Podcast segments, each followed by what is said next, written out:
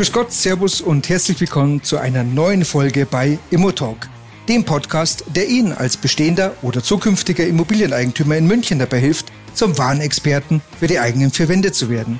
Dafür öffnen wir auch heute wieder die Türen zur Information, die Ihnen ganz konkret und absolut verständlich dabei helfen, die besten Entscheidungen in Bezug auf Ihre Immobilie zu treffen.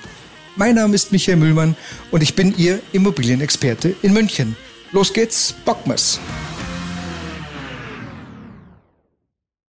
So, ein Servus in die Runde und wir starten wieder mit einer neuen Episode aus der Reihe Immotalk München, dem Podcast aus München und für München, der Sie zum Experten der eigenen vier Wände macht.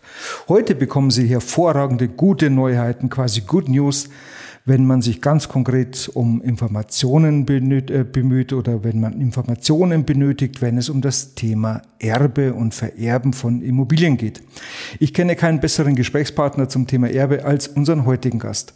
Uns verbindet eine mittlerweile achtjährige Zusammenarbeit und ich habe immer nur bestes Feedback unserer Kunden bekommen, die sich zum Teil ja tatsächlich auch bei mir bedankt haben, dass sie den Kontakt zu ihm erhalten haben. Er sagt, dass es nicht sinnvoll ist, eine Immobilie zu vererben.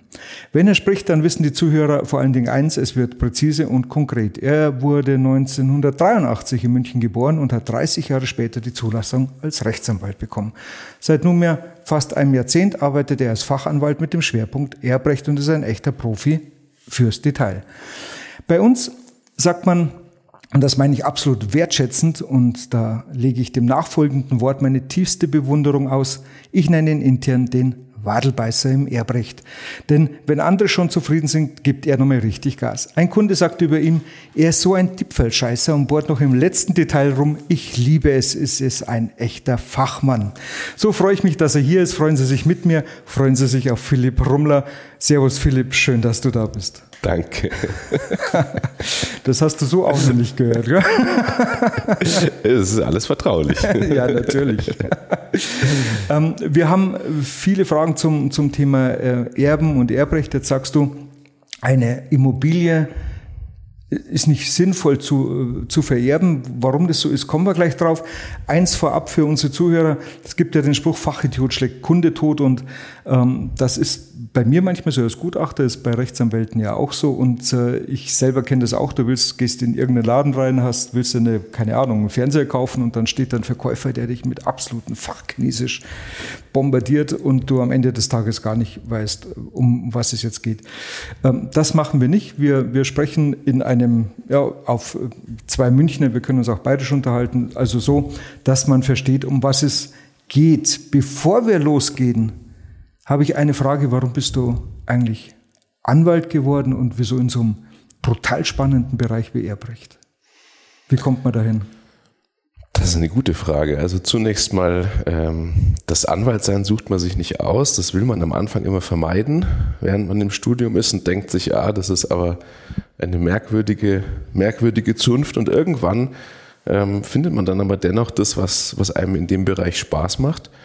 Ähm, ich habe davor schon Mediationen geleitet und da ging es auch häufiger um Nachlässe und nachdem das jetzt kein unpersönliches oder kaltes Rechtsgebiet ist, sondern es bei uns auch sehr äh, menschelt und der auch sehr, ich sag mal, emotional zur Sache geht, hat mich das einfach gereizt, nicht nur die rechtlichen, sondern auch die menschlichen Probleme zu bearbeiten. Das ist auch große, große psychologische Komponente dabei häufig. Mhm. Ähm, du sprichst Arabisch, Englisch und Russisch. Wie kommt man da dazu? Ich habe lange Zeit im Ausland verbracht. Ich habe ähm, die Sprachen dort, also ich habe in Russland auch studiert, habe am Anfang auch des Jurastudiums immer damit geliebäugelt, mal in diplomatischen Dienst zu gehen. Ähm, und da waren die Sprachen einfach lagen mir immer mehr als äh, Mathematik, Physik, ah, okay. Chemie etc. äh, wobei Arabisch ja schon, also wie ist die, die Verbindung? Also das, also Russisch kann ich mir noch, äh, kann ich alles nachvollziehen. Arabisch, äh, das zu lernen, ist ja schon eine Hausnummer.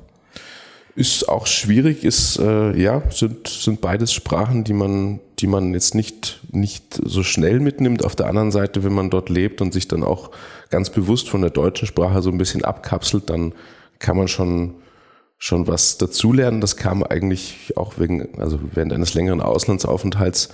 Ähm, man hat ja während man Jura studiert äh, etliche Semester. Insofern habe ich versucht, auch das zu nutzen und bin da für ein Jahr nach Syrien gegangen, mhm. äh, als es natürlich noch deutlich friedlicher und ja, urlaubsgeeigneter war. Spannend. Jetzt habe ich ein bisschen recherchiert und habe auch gesehen, du bist Mitbegründer einer Ben Oil GmbH, einer Gesellschaft zur Entwicklung und Herstellung von biologisch abbaubaren Schmierstoffen auf Esterbasis. Äh, seitdem auch Gesellschafter dort und ähm, befasst sich mit den wesentlichen Aufgaben, zum Beispiel Patentierung, Vorbereitung zum Verkauf eines erteilten Patents etc. Das stimmt nach wie vor? Das ist lange her. Das äh, war, ein, war ein Projekt, was mich durch einen Teil der Schulzeit und auch einen Teil, großen Teil des Studiums begleitet hat. Projekt äh, drückt es auch ganz neutral aus. Es war sehr, sehr viel Arbeit, Mühen und äh, war halt sehr interessant, weil es total fachfremd war. Ähm, die GmbH ist mittlerweile aufgelöst und das Patent ist veräußert. Also das oh. be begleitet mich, muss man fast sagen, auch zum Glück nicht mehr. Oh, okay. ja, dann kommen wir aufs eigentliche Thema. Du sagst, äh, es ist nicht sinnvoll, eine Immobilie zu vererben. Das hört sich ein bisschen nach hm. Katastrophenfall an. Da muss man einschränken. Also zunächst mal ist es wichtig zu sehen, ähm, was der Erbfall ist. Und ich sage nicht dann, das ist nicht, dass es nicht sinnvoll ist. Ich sage nur, dass es wohl überlegt sein soll. Und natürlich geht es. Es geht auch sehr häufig gut, muss man offen sagen. Zu uns kommen ja immer die Fälle, an denen man sieht, wie es nicht gut läuft oder nicht hätte laufen sollen.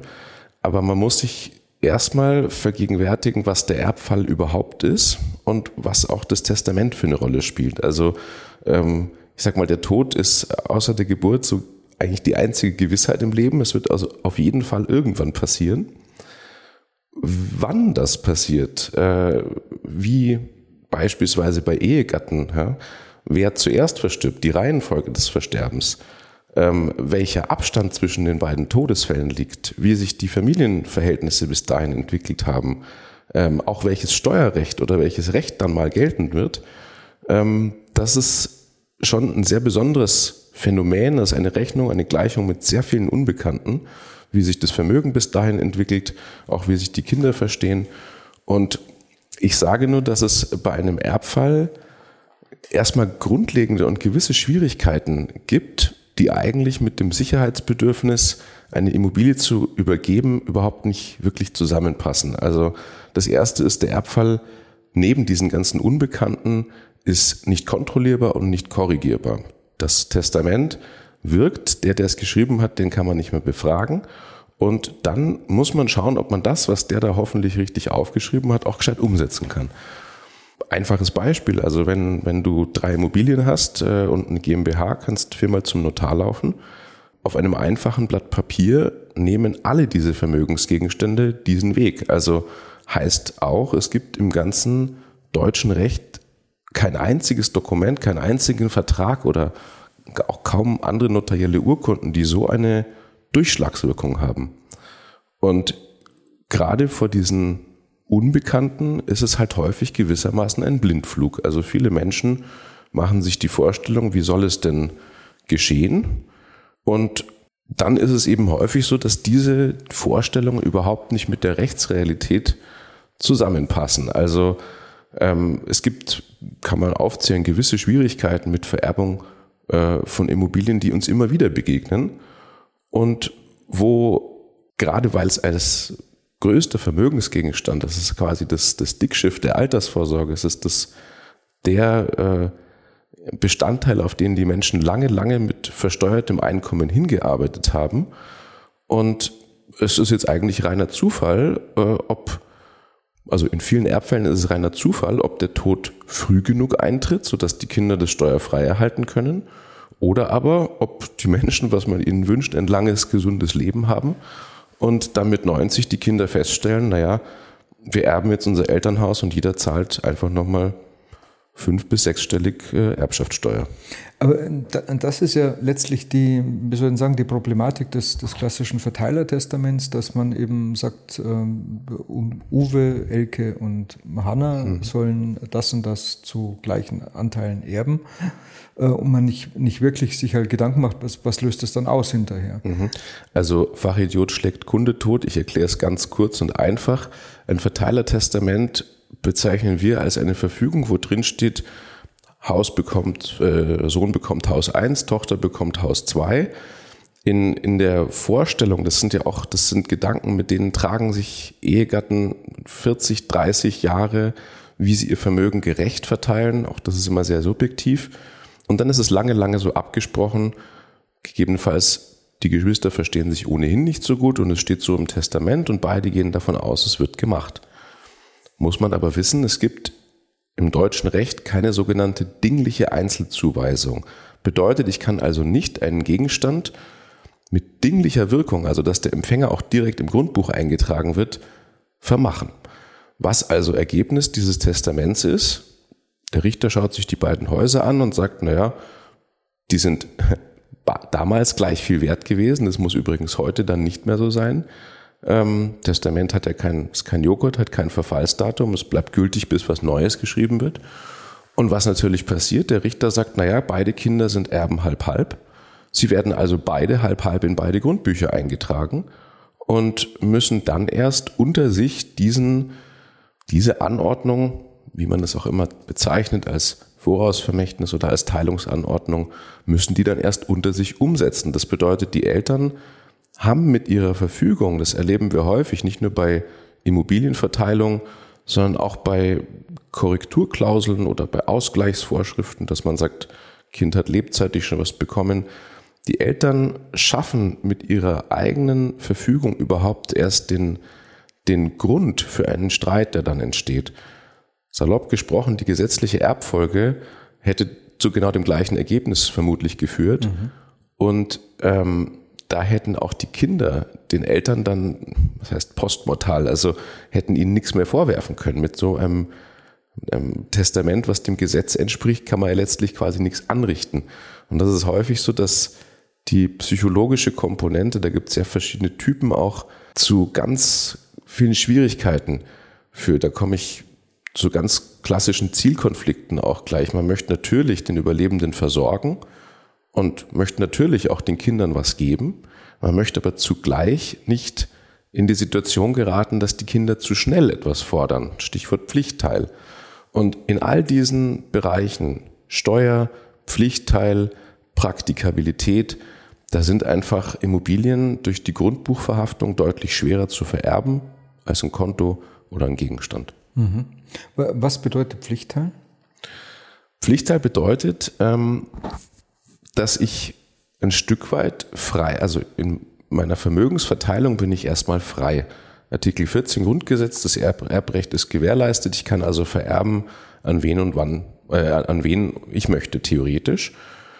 Allerdings, wenn ich die gesetzliche Erbfolge, die ohne Testament gelten würde, abwähle, dann kann es ja auch sein, dass ich den gesetzlichen Erben, also vor allem Ehegatten und Kinder, die auf dem Weg was bekommen hätte, etwas wegnehme. Wenn ich denen etwas wegnehme, dann gibt es den sogenannten Pflichtteil. Also im Primärbeispiel, dem Berliner Testament, die Ehegatten setzen sich gegenseitig zu Alleinerben ein. Das ist aus Versorgungsgesichtspunkten motiviert. Und danach sollen die Kinder alles bekommen.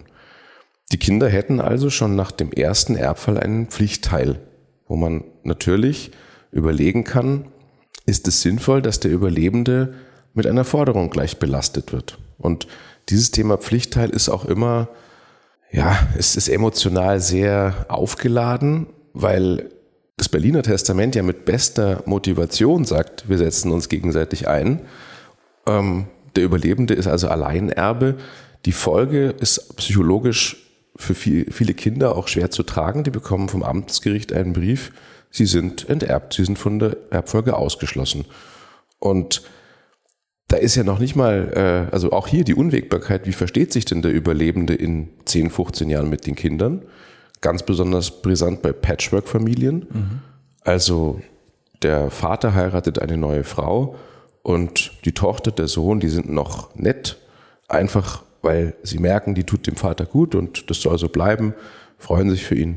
Und sobald der dann aber wegfällt, also das verbindende Element nicht mehr da ist, ähm, geht's oft richtig ans Eingemachte. Und die, ähm, die Streitigkeiten im Erbrecht sprechen eigentlich dafür, dass wir deutlich bessere Regeln bräuchten, um diese Zwangsgemeinschaften aufzulösen oder auch um diese Streitigkeiten zu regeln, ist, glaube ich, auch kein Geheimnis, dass was sowohl bei der gesetzlichen Erbfolge als auch bei der Einsetzung mehrerer Erben, wie im Beispiel jetzt Sohn und Tochter, äh, passiert. Es gibt eine Erbengemeinschaft und dieses Konstrukt der Erbengemeinschaft äh, ja, ist ein großes Problem, weil man kann eigentlich nicht vor, nicht zurück, wenn nicht alle mitziehen.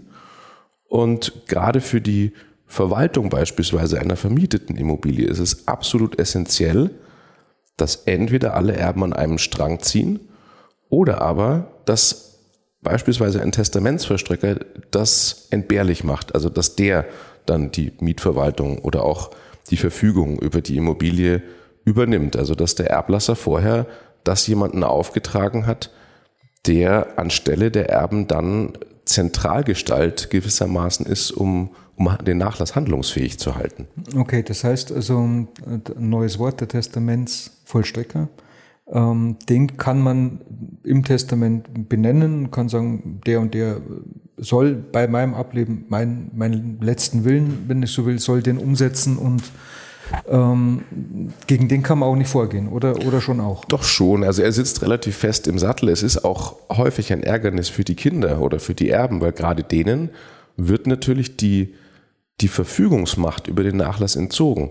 Nur in meinem vorigen Beispiel, also Sohn erhält eine Immobilie, Tochter die andere, ist es vermutlich geschickter zu sagen, ich benenne meinen Steuerberater, meinen ähm, mein, ähm, mein Rechtsanwalt, mein, mein Immobiliengutachter, damit, dass er als Testamentsvollstrecker genau diesen Willen vollzieht. Ja. Und der kann alleine mit seinem Testamentsvollstreckerzeugnis zum Notar gehen und jedem der beiden Kinder eine Immobilie zuschreiben.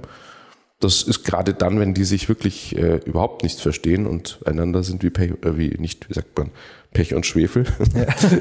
dann, ähm, dann ist es durchaus sinnvoll, das Ganze auszulagern, weil die sonst alleine möglicherweise sich lange, lange blockieren.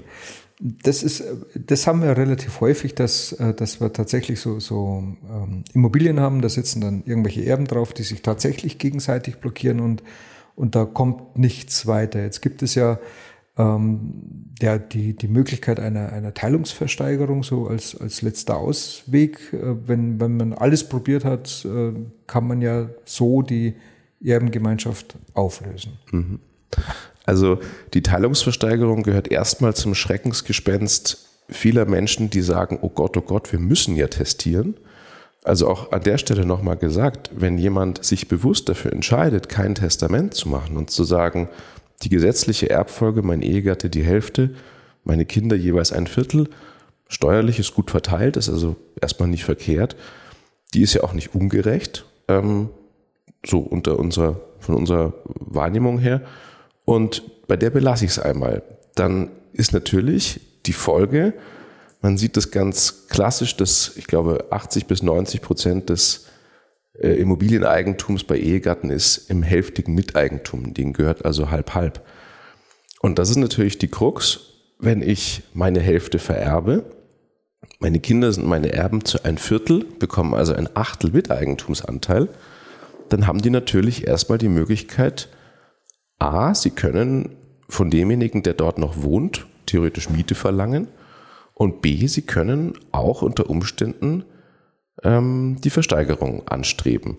Wichtig an dieser Stelle, wie auch beim Pflichtteil, selbst wenn ich mich auf meine Kinder verlasse und sage, nein, nein, die machen das nicht, bei diesen Ansprüchen ist, gerade wenn ein Kind gepfändet wird, ja auch gar nicht gesagt, dass das Kind mein Verhandlungspartner bleibt. Also wenn mein Kind verschuldet ist und ein Pflichtteil oder auch ein, ein Immobilienanteil wird gepfändet, dann habe ich auf einmal einen vollständig anderen Gesprächspartner mit anderen Interessen am Tisch als denjenigen, den ich erwartet habe mit meinem Sohn. Und die Teilungsversteigerung ist insofern, es ist der Weg, den das Gesetz vorsieht, zur zwangsweise Teilung eines, eines Gegenstands, einer Immobilie. Ähm, das erste Interessante ist, jeder Miteigentümer, egal zu welchem Anteil, also auch ein 2% Eigentümer, kann den Versteigerungsantrag stellen. Es ist also eigentlich nur die logische Konsequenz, dass man sagt, wenn mehreren was gehört, dann muss es ja auch irgendwie wieder teilbar sein. Ähm, das Schreckensgespenst sage ich deshalb, weil ähm, damit auch viel Angst existiert oder dass viele Senioren sagen, wir müssen unbedingt was tun, ähm, um uns davor zu schützen. Es gibt dann den klassischen Ausschluss der Teilungsversteigerung. Mhm. Und auch dieses Mittel ist gar nicht unbedingt immer sinnvoll. Also wenn zwei Kinder sagen, wir haben eine Immobilie geerbt, keiner von uns möchte dort wohnen, wir können uns nicht auf den, auf den Verkauf einigen, die Immobilie steht leer, dann wäre das, was das Gesetz vorsieht, nämlich die zwangsweise Aufhebung dieser Gemeinschaft auf Antrag irgendeines der Miteigentümer, wäre ja irgendwann auch gar nicht verkehrt. Und insofern ist dieser Ausschluss, also dass viele Leute auch ins Testament schreiben, es darf 30 Jahre nicht verkauft werden oder ähnliches, das ist oft unter Praktikabilitätsgesichtspunkten gar nicht unbedingt sinnvoll.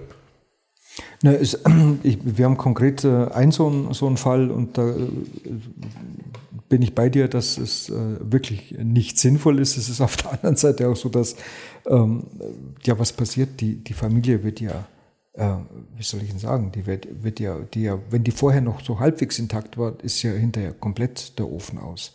Denn die fangen ja dann an, richtig zu streiten. Ja. Ja, also einmal ist es kein Streit mit einem Lieferanten oder Kunden, den man dann äh, zwei Jahre führt und dann war es das. Oder im schlimmsten Fall ja, fünf, sechs, ähm, je nach Instanzenzug. Zweitens ist es Augen, also ist es offensichtlich, dass die Freude darüber beispielsweise eine Million Euro zu erben, die, die verblasst sofort wieder, wenn äh, wenn der Bruder noch, noch einen Pkw dazu bekommen hat, Baujahr 2000. Also das bedeutet, ähm, dass das Gerechtigkeitsempfinden sehr subjektiv ist. Und wenn wir ehrlich sind, das ist Geld, was vom Himmel fällt. Und dennoch ist es so, dass auch gerade zu Lebzeiten da ja sehr große Erwartungen dahinter stecken. Auch das erlebt man immer wieder, ähm, sowohl seitens der Kinder als auch seitens der Eltern, ähm, und all diese Fragen, die bleiben einfach beim Vererben einer Immobilie offen. Also man lässt sich ganz bewusst auf einen Blindflug ein, der letztlich, ja, der, man kann jetzt äh, ein Testament errichten und sagen, ich vertraue darauf, dass das dann alles schon so passieren wird. Ähm, aber sind wir ehrlich, es ist gar nicht entscheidend, ob es um viel oder wenig geht, sondern ich glaube, dass da auch einfach ganz stark persönliche Konflikte unter Geschwistern eine Rolle spielen, die aus der Kindheit kommen. Und auch hier wieder ist ein, ein neutraler Mittler, eine Person, der alle vertrauen, oder auch ein Testamentsverstrecker, wenn er seine Rolle gut macht, der ist insofern Gold wert, weil er den Konflikt entpersonalisiert, weil er es entbehrlich macht, dass die, die unausgesprochene Konflikte oder unbereinigte Konflikte haben, irgendwie kooperativ und äh, koordiniert zusammenarbeiten müssen. Lass uns mal in den zweiten Teil reingehen unseres Podcasts. Wir haben ja auch darüber gesprochen, Übertragung von Immobilien. Ähm, es ist ja so, dass das Wesen der Immobilie ist ja zunächst mal ein, wie soll ich sagen, ein Vermögensbestandteil, äh, der zumindest in München in den letzten Jahren ja enorm gewachsen ist. Wie, wie stelle ich mir das vor, wenn ich äh, frei übersetzt sagst du, ja, komm zu mir in die Kanzlei, wir machen ein Testament, wir gucken uns äh, den gemeinsamen Gegner an. Das könnte jetzt beispielsweise das Finanzamt sein, dass wir sagen, Mensch, wie viele Kinder haben wir denn? Wie viel, was haben wir? Wie können wir das aufteilen? Wie kriegen wir das hin? Ähm, was passiert denn, wenn die, wenn die Vermögenswerte ähm, ja, wachsen, äh, sich in unterschiedlichen Bereichen verändern? Was muss man dann tun? Reicht es einmal ein Testament zu machen oder muss man sich das jedes Jahr angucken? Also ich denke, ich bin an sich ein Freund einfacher und geradliniger Lösungen, weil ich nach dem Motto KISS, keep it short and simple, ich habe die Erfahrung, je komplizierter eine Regelung, desto fehleranfälliger ist sie, desto streitanfälliger. Ähm, man muss immer schauen, welches Ziel ein Testament verfolgt. Man kann jetzt also schwer sagen, es gibt da irgendwie eine Uhr, die man stellt und nach zwei Jahren ähm, ändert man es. Also wenn sich das Vermögen stark verändert, sollte man es nochmal angucken. Wenn Enkel geboren werden oder Ehen der Kinder in die Brüche gehen oder ähm, beispielsweise auch Sachen passieren, mit denen man nicht gerechnet hat, dann kann man natürlich immer wieder seine Verfügung ändern. Ich warne aber auch hier vor Panikmache. Es ist nicht gut, 50 ähm, Testamente zu hinterlassen, ähm, die am Ende Verwirrung stiften, was denn jetzt gelten soll. Also der Klassiker sind Streichungen und Streichungen der Streichungen immer wieder auf dem gleichen Blatt Papier, wo am Ende einfach kein Mensch mehr durchblickt. Ähm, es gibt schon so bestimmte Anlässe. Du hast jetzt einen rein vermögensseits besprochen und ich glaube, das ist ein guter Anknüpfungspunkt an die, äh, auch an, an, den, an den Erbfall. Also man kann Immobilien durchaus sinnvoll vererben, muss dann aber wirklich genau schauen, wie man es macht und am besten nie an eine Erbengemeinschaft, sondern an einen Alleinerben, wo auch wiederum steuerliche Vorteile etc. Also ich möchte das etwas relativieren, dass man sie nicht vererben soll. Ich komme hier jetzt zu den Vorze Vor Vorteilen der lebzeitigen Übertragung. Was sind die Dinge, die man tun kann, um den Erbfall vorwegzunehmen und ein Stück weit auch zu ersetzen? Also die gesamten Abwicklungsorganisations, ähm, den Aufwand, den jemand dann nach dem Tod in der Trauerzeit hat, um den ganz massiv zu senken. Ähm, das, was du jetzt angesprochen hast, wenn das Vermögen über die Freibeträge hinausgeht, genau das ist das, was ich eingangs gesagt habe. Wenn meine Immobilie heute in alle Freibeträge passt, dann müsste es mich ja morgen vom Stangerl hauen. Ich muss ja also damit rechnen, ich muss ja ein Szenario planen, was in 15, 20 Jahren Zukunft liegt, 30. Heißt also, der erste Grund oder der erste große Vorteil an einer lebzeitigen Übertragung ist erstmal, diesen Zufallsfaktor schalte ich aus. Gerade im Raum München ist es ein Riesenvorteil. Heute, da gehe ich zu Michi Müllmann und weiß genau, woran ich bin mit dem Wert. Das bedeutet, ich kann den heutigen Wert einfrieren und heranziehen. Was in Zukunft passiert, was während meiner restlichen Lebenszeit mit dem Wert der Immobilie passiert, interessiert mich gar nicht mehr, weil der Wertzuwachs findet schon auf der nächsten Generation statt und drückt nicht mehr auf meine Erbschaftssteueröse, sage ich mal. Also der erste große Vorteil, ganz konkret, ich kann alle zehn Jahre äh, bei frisch zur Verfügung stehenden Freibeträgen vererben oder schenken. Das Entschuldigung, das ist schon der zweite Vorteil. Der erste Vorteil ist, man friert den Wert ein. Der zweite ist, man kann das alle zehn Jahre tun. Genau, Verzeihung, dass ich rein, genau. So äh. Also du hast jetzt, äh, du hast zwei Kinder, die haben einen Freibetrag von 400.000 Euro. Du hast eine Wohnung heute, die einen Wert von 800 hat und du sagst, ich will dir den Kindern übertragen. Mhm. Hälftig hat der eine 400, der andere 400 und jetzt spielt es keine Rolle mehr, wie die Wertentwicklung in den nächsten zehn Jahren ist, weil es ja schon übertragen ist. Also dann genau. ist das Ding 1,6 Millionen wert, ja, dann ist es halt 1,6 Millionen wert. Genau. Ja, okay. Das ist dann bei der Vererbung auf die Enkel wieder ein Thema, aber nicht mehr meins. genau. Ähm, wie, wie kann man wie kann man es bauen, dass man sagt, naja, jetzt habe ich es meinen Kind, also da stellen Sie ja zwei Fragen. Das eine ist, jetzt hast du es übertragen, ähm, Mann oder Frau, spielt ja keine Rolle. Ähm, jetzt stirbt einer, Mann oder Frau, jetzt ist wieder irgendeiner alleine. Die Immobilie ist schon mal an die Kinder übertragen. Jetzt wäre es aber trotzdem gut, wenn ich sie noch hätte, mhm. äh, weil ich ja eigentlich eigentlich Geld brauche. Da habe ich gar nicht drüber nachgedacht. Jetzt ist die Immobilie bei den Kindern. Ähm, ich könnte Teilverkauf machen oder verrenten oder was auch immer, wenn es meine wäre, aber jetzt kann ich jetzt das nicht mehr tun. Kann ich das wieder zurückholen oder ist das Ding durch? Ist es dann weg?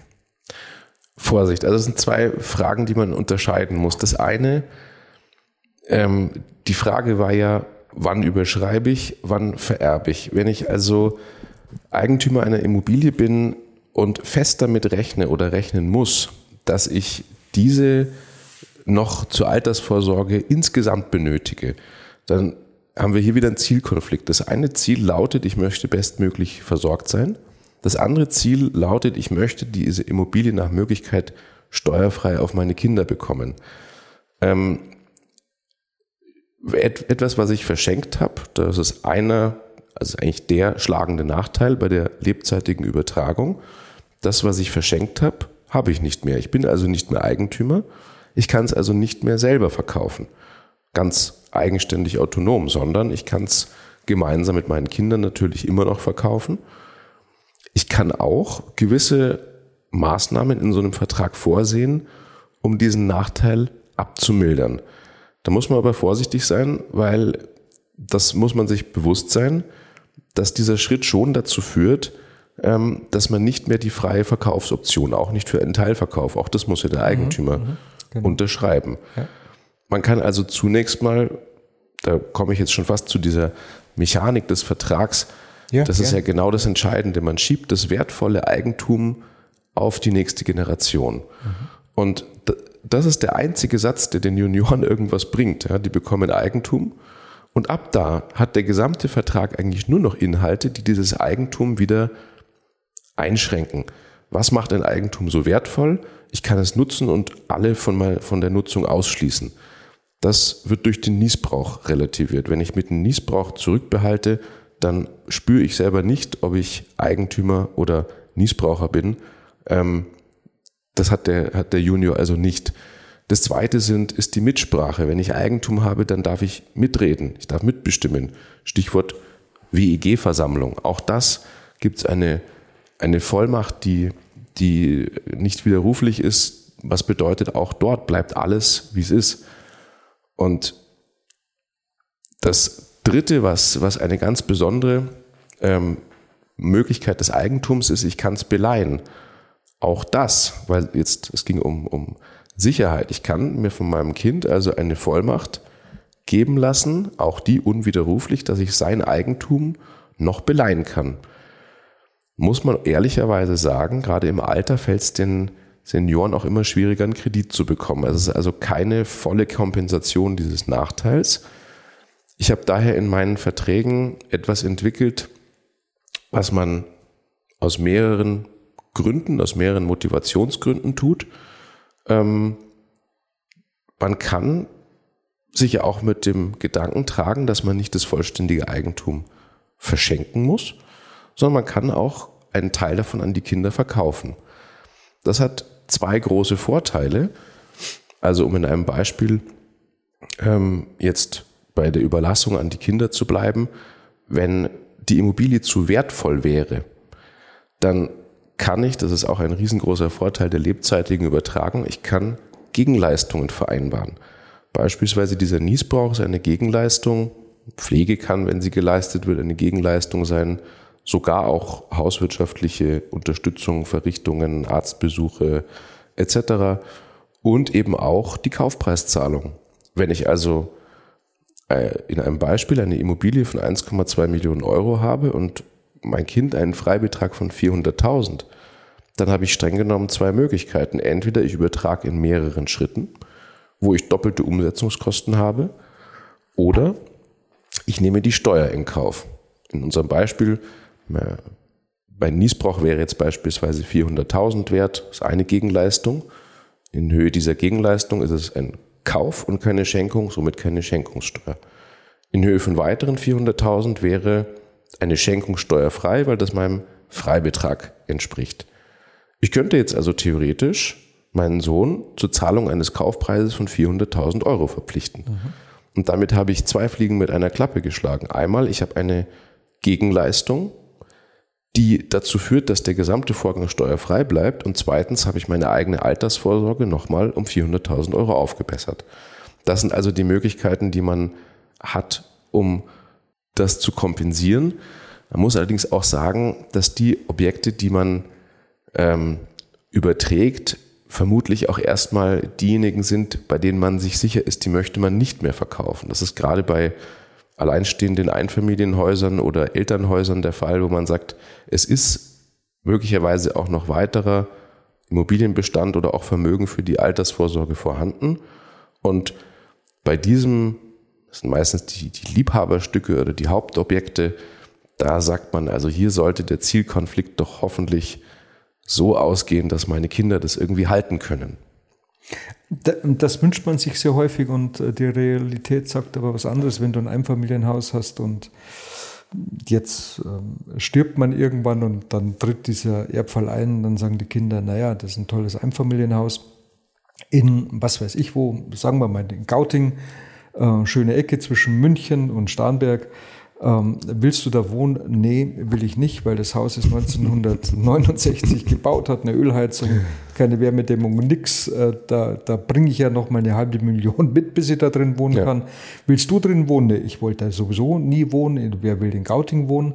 Also sind sie sich beide äh, vielleicht einig, dass Gara, äh, das, das Objekt, wo du ja als Erblasser sagst, boah, das ist mein Schmuckstück, dass das Ding verkauft wird und dann kommt ein Bauträger und reißt das Ding ab und baut halt dann ein, ein Doppelhaus oder ein Dreispänner rein. Aber genau das können die Kinder ja wunderbar tun. Also wenn, wenn, das, wenn, wenn die Senioren genau dieses Objekt übertragen haben, auch hier unter Praktikabilitätsaspekten sehr schön. Äh, es benötigt, man benötigt keinen Erbschein mehr, es gibt keinen Umschreibungsvorgang mehr. Es wird einfach mit der Sterbeurkunde der Niesbrauch gelöscht und die Kinder können am nächsten Tag veräußern. Mhm. Wenn das der gemeinsame Wille ist, dann ist es ja, ist es ja wunderbar. Ja. Mhm. Wenn, das ist, wenn das nicht ist, wird es wieder schwierig. Na gut, dann werden sie es, wenn sie es überschrieben haben, wohl auch die Möglichkeit haben zu versteigern. Außer, dass es dann wieder dieses, äh, also gerade viele, äh, viele äh, Eltern, die sagen, nein, es darf auf keinen Fall verkauft werden und wie du jetzt sagst, äh, beide haben gar kein Interesse daran, auch darüber kann man sich schon hinwegsetzen. Nur ich glaube, das ist, das ist auch um die, um die Vorteile abzurunden. Dieses, äh, ich hatte jetzt schon die drei Vorteile äh, steuerlich genannt, das Einfrieren des Wertes, ähm, die Zehn-Jahresfrist, die zu laufen beginnt und auch die Gegenleistungen. Ich glaube, dass der vierte Vorteil, dass der vor allem darin besteht, dass man geklärte Verhältnisse hat. Wenn beispielsweise unterschiedliche Objekte zugewiesen werden, dann ist es zu Lebzeiten so, dass alle daran irgendwie beteiligt waren. Ja, während ein, ein Testament, was dann sagt, äh, die beiden unterschiedlichen Wohnungen bekommen zwei Kinder unterschiedlich und dann, dann kommt erstens erst das Problem, dass dann irgendeine Ausgleichsklausel da steht, die kaum durchsetzt oder kaum ähm, realisierbar ist. Dieses Vorwegnehmen auch psychologisch, dass man die bestehenden Erberwartungen, was wird denn passieren, dass man die gedämpft hat.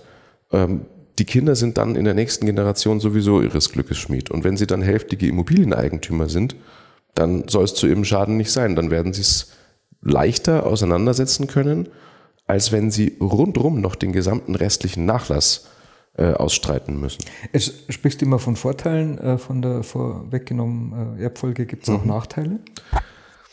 Ich nenne noch kurz einen ganz wesentlichen und erheblichen Vorteil. Ähm, das ist sozialrechtlich. Bin ich Eigentümer einer Immobilie, bin ich vermögend. Äh, Im Alter gibt es zwei Problemstellungen. Das eine ist, ich bin nach einem Auszug ins Pflegeheim mit 90 nicht mehr in der Lage, die Vermietung aktiv zu betreiben. Auch hier haben wir schon Kinder erlebt, die dann sagen, ja, äh, ich muss auch nicht vermieten, ich fühle mich hierzu nichts verpflichtet.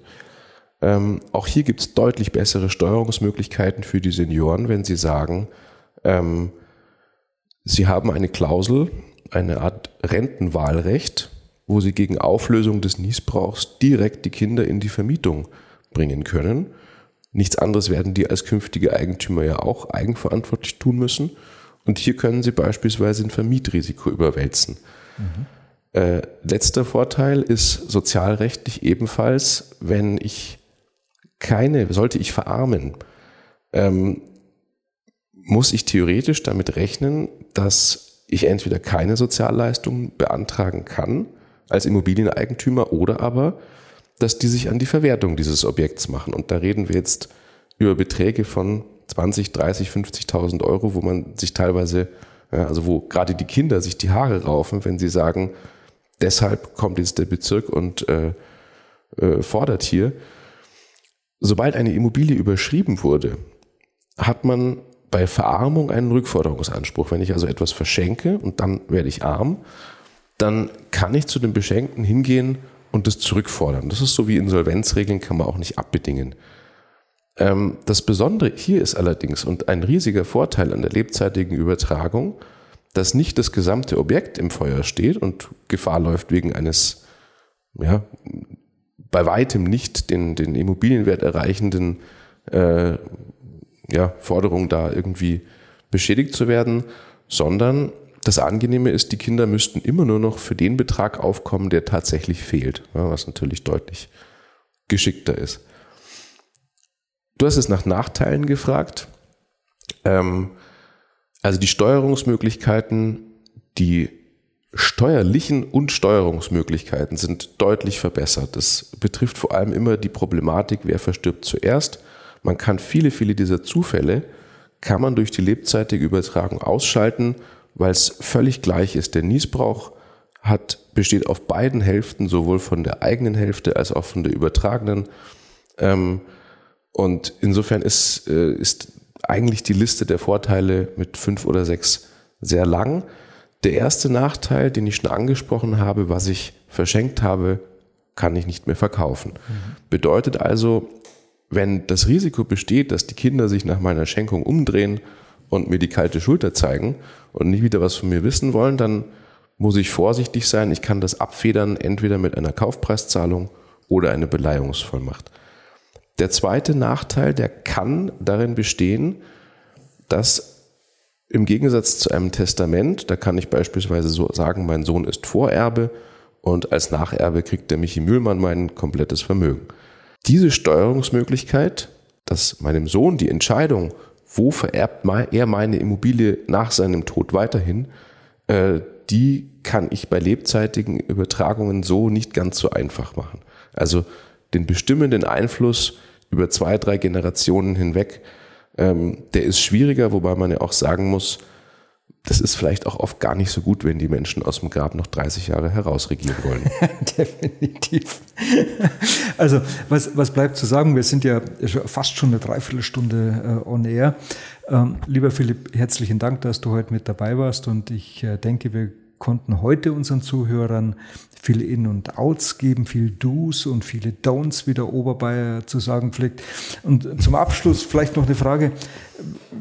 Wie sind deine, deine drei, vier Empfehlungen, wenn es um das Thema Erbfall geht was, oder ums Thema Testament geht? Mhm. Was sollte man machen? Mhm. Äh, wie geht man das Thema am besten an? Also da versuche ich mich ganz kurz zu fassen. Zuerst, in welchen Fällen ist es überhaupt kein Problem, eine Immobilie zu vererben?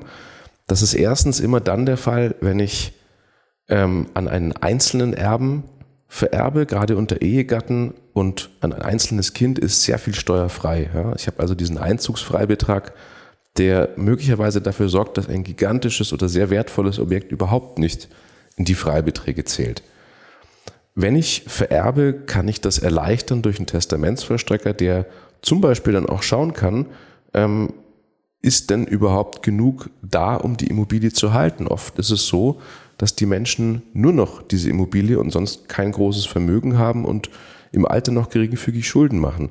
Dann ist es besser, einem Testamentsverstrecker damit zu betrauen, dass er schauen soll, ob die Kinder eben diese Verbindlichkeiten tilgen und das Ganze dann teilen können oder sich eben eher für einen Verkauf entscheiden muss. Es gibt durchaus auch noch weitere Fälle, in denen das Vererben jetzt sinnvoll ist. Das ist gerade, wenn ich bis zum Ende nicht weiß, ob ich diesen Vermögensbestandteil noch brauche. Und umgekehrt, da könnte man jetzt zu der Empfehlung kommen, wann ist lebzeitiges Übertragen sinnvoll. Das ist erstens dann sinnvoll, wenn die Summe meiner Grundbesitzwerte die Freibeträge deutlich oder perspektivisch in Zukunft sicher übersteigen wird. Es ist zweitens dann sinnvoll, wenn man schwierige Familienverhältnisse hat, die am besten noch zu Lebzeiten befriedet und alle Erwartungen gesettelt und bedient werden, dass alle wissen, woran sie sind. Es ist weiter dann sinnvoll, wenn ich zum Beispiel weiß, ich habe noch ein Objekt, was ich mir als Notgroschen im Alter jederzeit verkaufen und mit äh, dem Erlös ein neues Leben beginnen kann. Gerade dann ist es sinnvoll, seinen eigenen Nachlass schon mal ein bisschen zu entschlacken, sag ich mal. Also nicht es darauf ankommen zu lassen, wie es am Ende, wie hoch die Werte am Ende sind. Mhm ja, es gibt sicher noch, gibt sicher viele Fälle, nur ähm, es hat sich einfach erwiesen, dass vor allem die, die organisatorische Umsetzung zu Lebzeiten den Bedürfnissen der Leute viel eher gerecht wird, als zu sagen, da stirbt jemand, der Tod kommt immer unvorbereitet, jetzt kommt in die Trauerzeit auch noch die Bürokratie, die Steuererklärung, das Nachlassgericht und Streit mit den Geschwistern. Und da sind oft auch Streit und eben auch Kurzschlussreaktionen vorprogrammiert, dass dann ähm, schlagartig Pläne, die über 40 Ehejahre geformt wurden, wieder über den Haufen geschmissen werden. Also äh, ich, ich mir, mir gerade als du das so erzählt hast, mir ist gerade unser gemeinsamer Kunde, der ist jetzt schon ein paar Jahre äh, her, der war seinerzeit ah, an, die, an die 90 Jahre alt und der hat mir erzählt, Mensch, ich gehe noch immer in die Berge mit meiner Frau und wir wandern da und äh, sind wahnsinnig fit und aktiv und ich habe den angeguckt und habe gesagt, Wahnsinn, fast 90 und immer, immer, immer noch volles Rohr dabei. Und dann meint er, Weißt du, Mühlmann, meinst du, ob es jetzt mal in der Zeit wird, dass wir uns ums Testament kümmern? Der hat also wirklich eine ganze Reihe von Immobilien. mit Kindern und Enkelkindern. Und ich weiß nicht, wie lange du da äh, dran gearbeitet hast, aber das war zum Beispiel auch einer, der, der sehr, sehr dankbar war, dass es jetzt mehr angegangen ist. Und natürlich habe ich ihm damals gesagt, weißt du, ich wünsche dir, dass du 120 wirst und so wie du auch unterwegs bist, wirst du das wahrscheinlich auch werden. Aber du kannst auch Pech haben. Du gehst raus und dann kommt eine Trambahn und dann ist es schon vorbei. Äh, also insofern spielt es eigentlich, äh, man sollte vielleicht nicht warten, bis man 90 ist, sondern sich schon früher mit dem Thema hm. Gedanken machen. Es ist halt auch kein schönes Thema. Es ist, äh, wenn man es vergleicht mit Skandinavien, USA, wo die Leute 10, 15 Mal umziehen, das Eigenheim kaufen, verkaufen, sind wir noch sehr stark äh, da, glaube ich, nostalgisch. Und sowohl Geld als auch Tod sind in unserer Kultur zwei große Tabus. Und es ist häufig so, dass der vorletzte Wille des Menschen ist, den letzten Willen so weit hinauszuschieben wie möglich. Oft auch bis zu dem Punkt, wo beispielsweise jemand einen Schlaganfall hat und nicht mehr geschäftsfähig ist. Und dann haben wir den Salat. Also wo Pläne noch und nöcher über zehn Jahre geschmiedet wurden, aber es ist halt nie abgeschlossen worden. Ja, genau. Und ich, ich mache jetzt mal einen Running Gag, so haben wir denn immer, wir sagen, wir sagen immer, wenn, ähm, wenn jemand stirbt und er hat sich nicht um, hat sich um nichts gekümmert, dann gibt es ja das Finanzamt und äh, wenn du dann in die Stuben des Finanzamts äh, reinhörst, hört sich das in etwa so an. Das ist natürlich Spaß.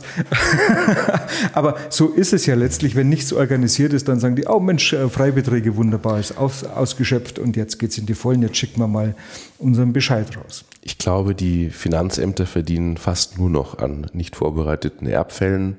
Natürlich gerade im Raum München ist das extrem, weil einfach die Werte so hoch sind und auch Stichwort Inflation, wenn man mal überlegt, die Werte, die da jetzt im Gesetz stehen, seit was 2009, glaube ich, die verändern sich ja nicht. Ja, also das bedeutet, äh, es gibt jetzt kein Korrektiv, was sagt, oh, wir haben so und so viel Prozent Inflation, da müssen wir auch die numerischen Angaben im Gesetz äh, anpassen. Mei, das ist halt, ich glaube, dass die Erbschaftssteuer insgesamt ein ganz schwieriges Thema ist. Es ist so ein bisschen aus dem Alten Testament. Die Vorstellung am Ende des Lebens wird nochmal abgewogen, berechnet und bezahlt. Ähm, ich halte es für schwierig, wenn man dort jetzt das Eigenheim, äh, ein, ein Investmentobjekt, was vermietet ist, eine Firma mit, mit Mitarbeitern, also im produzierenden oder äh, also ein, ein, ein Unternehmen und sowas wie, wie persönliche äh, Gegenstände, wenn man das alles in einen Topf wirft, sagt, das ist einen bestimmten Betrag wert und darauf wird jetzt Steuer erhoben. Das ist, naja, das ist immer wieder das Gleiche, dass das Parlament nach ein paar Jahren des Grübelns was Neues, äh, was Neues produziert und dass dann das Bundesverfassungsgericht wieder eine Meinung dazu hat, eine Frist zur Änderung setzt und das wird uns, ich, auch immer. Es, es kommt definitiv was Neues bleiben. auf uns zu. Also das kann ich jetzt als, als Gutachter einfach mal reinwerfen. Ja. Eine Änderung der Immowert V, also mhm. zu 2021, 2022, die jetzt äh, dann auch in Kraft treten soll. Und man prognostiziert jetzt schon äh, Erhöhungen der Werte, also auf jeden Fall werden die Werte um 20 Prozent höher ausfallen. Das heißt, wenn du dann nach der neuen Immowert V deine Gutachten schreibst und bewertest, äh, sind die Werte höher. Und 20 Prozent höhere Immobilienwerte bedeuten in der Regel auch höhere Steuereinnahmen, hm. wenn es um den Erbfall geht. Man muss fairerweise sagen, das ist natürlich auch nur in Ballungszentren. Also das Thema gibt es immer wieder bei diesem Einzugsfreibetrag. Ähm, man kann hier am Starnberger See ein, ein mehr, mehrere Hektar großes Grundstück kann man steuerfrei erben als Familienheim, mhm. ähm, während wenn man sowas jetzt äh, in Mecklenburg-Vorpommern hätte oder in äh, Nicht-Ballungsgebieten, dann, dann braucht man diesen Freibetrag gar nicht, weil es in die normalen reingehen würde. Und insofern gibt es schon auch starke Stimmen, gerade in Literatur und auch in Urteilen angedeutet, die sagen, diese Einzugsfreibeträge sind eigentlich nicht gleich. Also es widerspricht dem Grundsatz der Gleichheit der Besteuerung. Und insofern ist es auch hier ist ein gutes Beispiel, dass viele Senioren sagen, ja, das Eigenheim ist ohnehin steuerfrei. Sprich, sie gehen von der Rechtslage jetzt aus und bauen darauf eine Vermögensplanung auf, wo man vielleicht sich eben doch mit dem Gedanken tragen sollte, lieber macht man jetzt äh, Nägel mit Köpfen und hat einen, einen Zustand geschaffen, ähm, der eigentlich jede Rechtsänderung überdauert oder der doch nicht mehr beeinträchtigt wird. Ja. Ja, was soll ich sagen? Nochmal ganz vielen Dank, Philipp, dass du Gerne. da warst hier bei uns im Podcast-Studio hier in der Nymphenburger Straße in München und auch Ihnen zu Hause herzlichen Dank fürs Zuhören. Unserem Gast schenken Sie ein Dankeschön, wenn Sie uns hier ein Like hinterlassen und äh, vielleicht auch diese Episode teilen oder weiterempfehlen. Freuen Sie sich auf die nächste Episode, wenn wir mit Rechtsanwalt Huber darüber sprechen, wie man beim Immobilienkauf am schnellsten Geld versenken kann und eben nicht sein Geld werthaltig in eine Immobilie angelegt hat. Oder lassen Sie mich es schöner ausdrücken, wir sprechen darüber, wie man Fehler beim Immobilienkauf vermeidet. Bis dorthin herzlichen Dank. Ihr Michael Mühlmann. Ja, in München sagt man, jetzt ist soweit, dass soweit ist und so sind wir schon wieder mit der heutigen Besichtigung am Ende angekommen. Ich hoffe, dass Ihnen unser thematischer Rundgang gefallen hat. Wie immer können Sie sich eine kurze Zusammenfassung mit den wichtigsten Themen auf unserer Webseite www.isb-münchen-immobilien.de herunterladen. Ich freue mich sehr, wenn wir uns in 14 Tagen wiederhören oder auch gerne früher, wenn Sie persönlich mit mir über Ihre Immobilie sprechen möchten. Und ach ja, meinem heutigen Gast zeigen Sie maximale Wertschätzung, wenn Sie diesen Podcast einfach kostenlos abonnieren oder uns einen kurzen Kommentar hinterlassen. Vielen Dank dafür und bis zum nächsten Mal. Ihr Michael Mühlmann.